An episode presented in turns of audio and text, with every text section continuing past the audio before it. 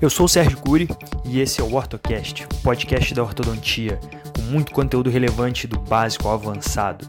E aí, já estudou hoje?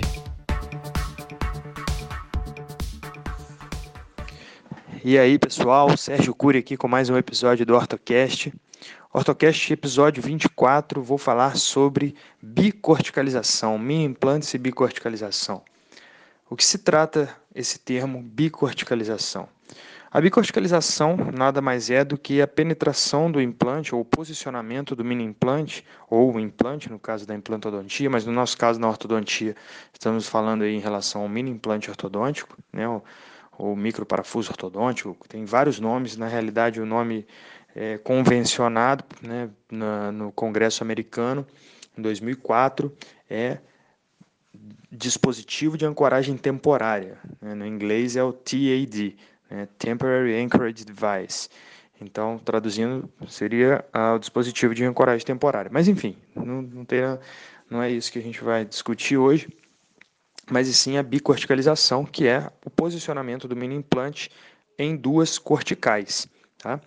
Então, é, quando nós posicionamos o mini implante de modo que ele fica travado em duas corticais, recebe o nome de bicorticalização. Então, a gente fala que o mini implante se encontra bicortical ou posicionado em duas corticais.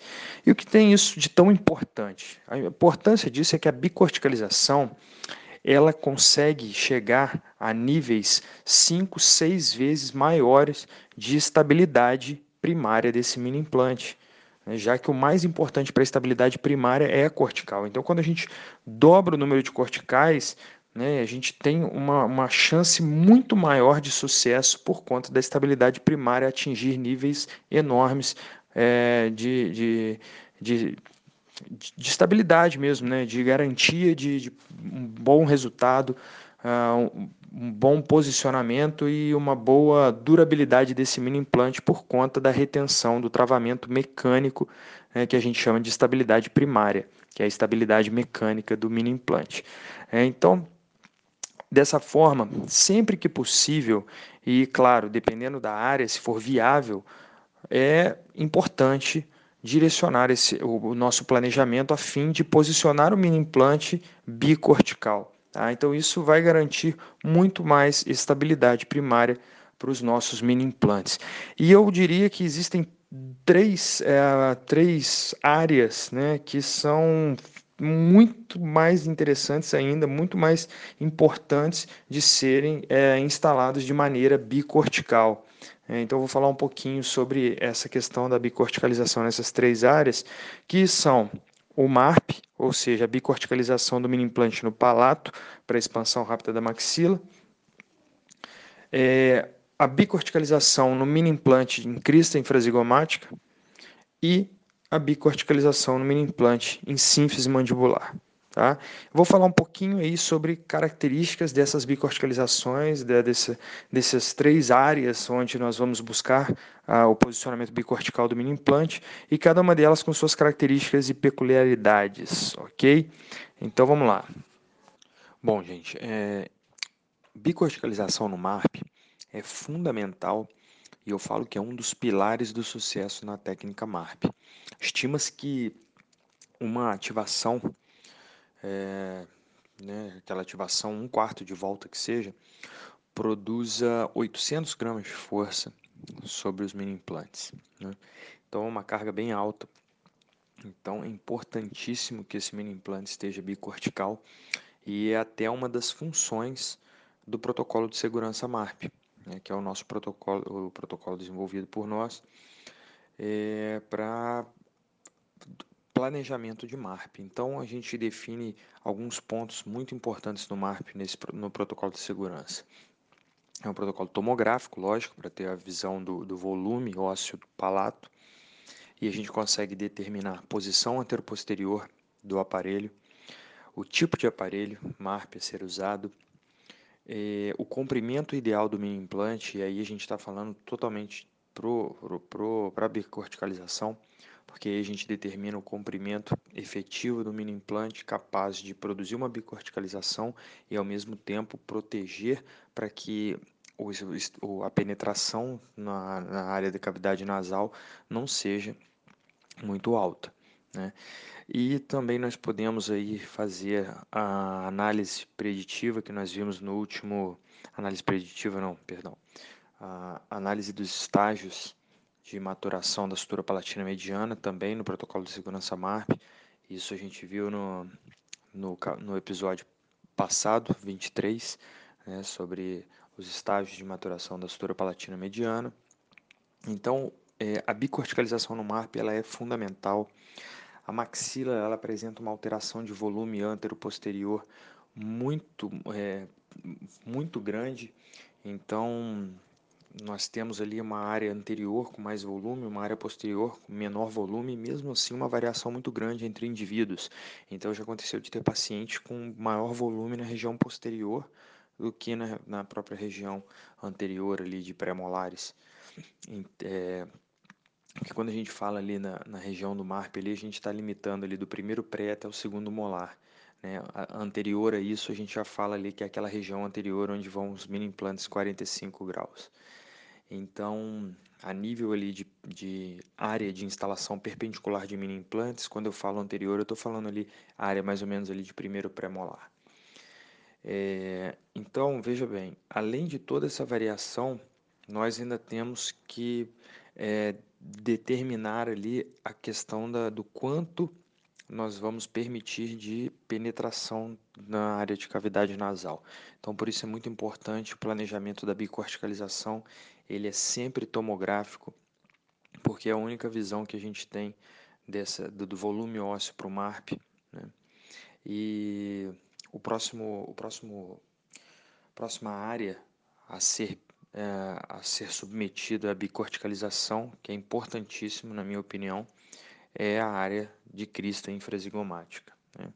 Quando a gente falou de MARP, a gente falou de penetração bicortical na cortical vestibular do rebordo alveolar, ou perdão, no MARP a gente falou de bicorticalização, é, penetração inicial na cortical palatina e depois a segunda cortical a ser penetrada na bicorticalização é a cortical do assoalho da cavidade nasal.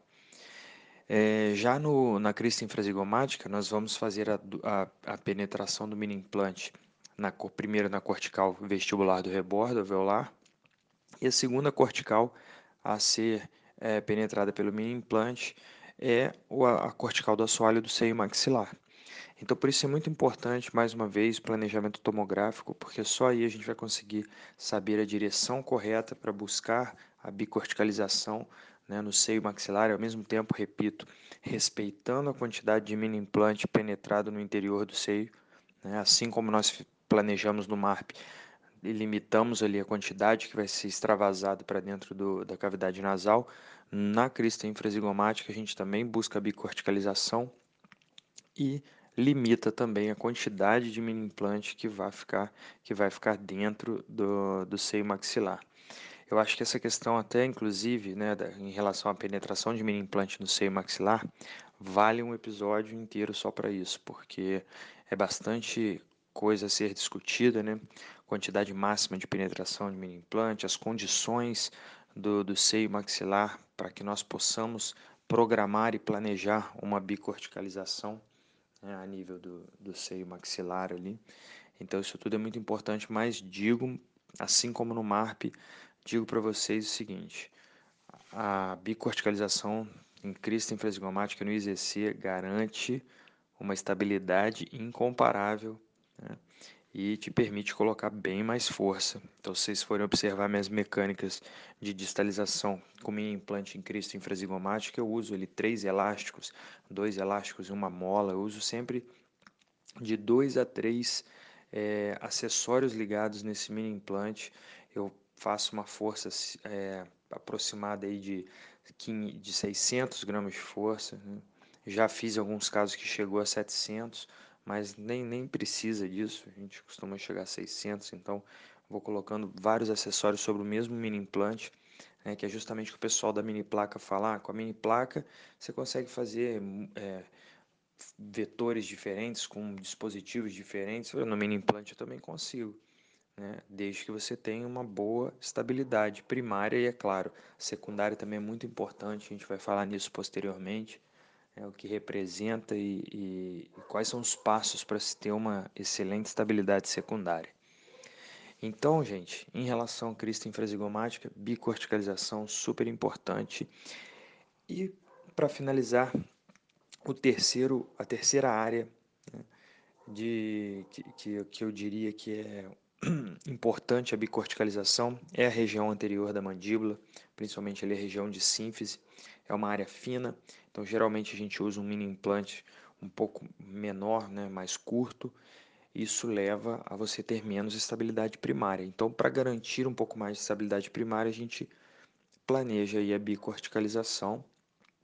E é claro, é, na sínfise a gente também tem estruturas nobres que, que têm que ser respeitadas. Então, ali naquela área é, posterior à cortical lingual da sínfise mandibular, é uma área muito vascularizada. Então, a gente não pode trespassar a cortical lingual nessa área, ok?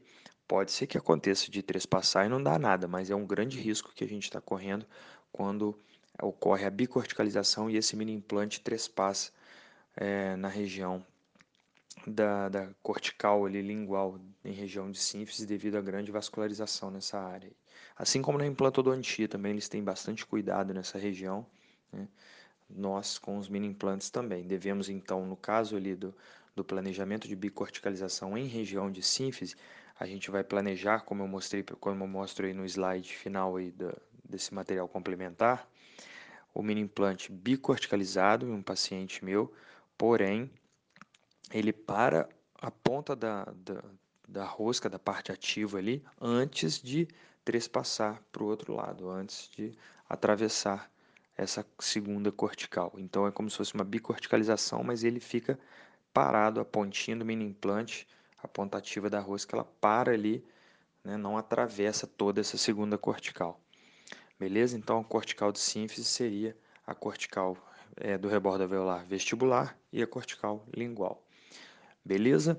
Então fica assim, três áreas importantes a serem bicorticalizadas. Palato, principalmente para expansão rápida da maxila com mini implantes, principalmente para MARP.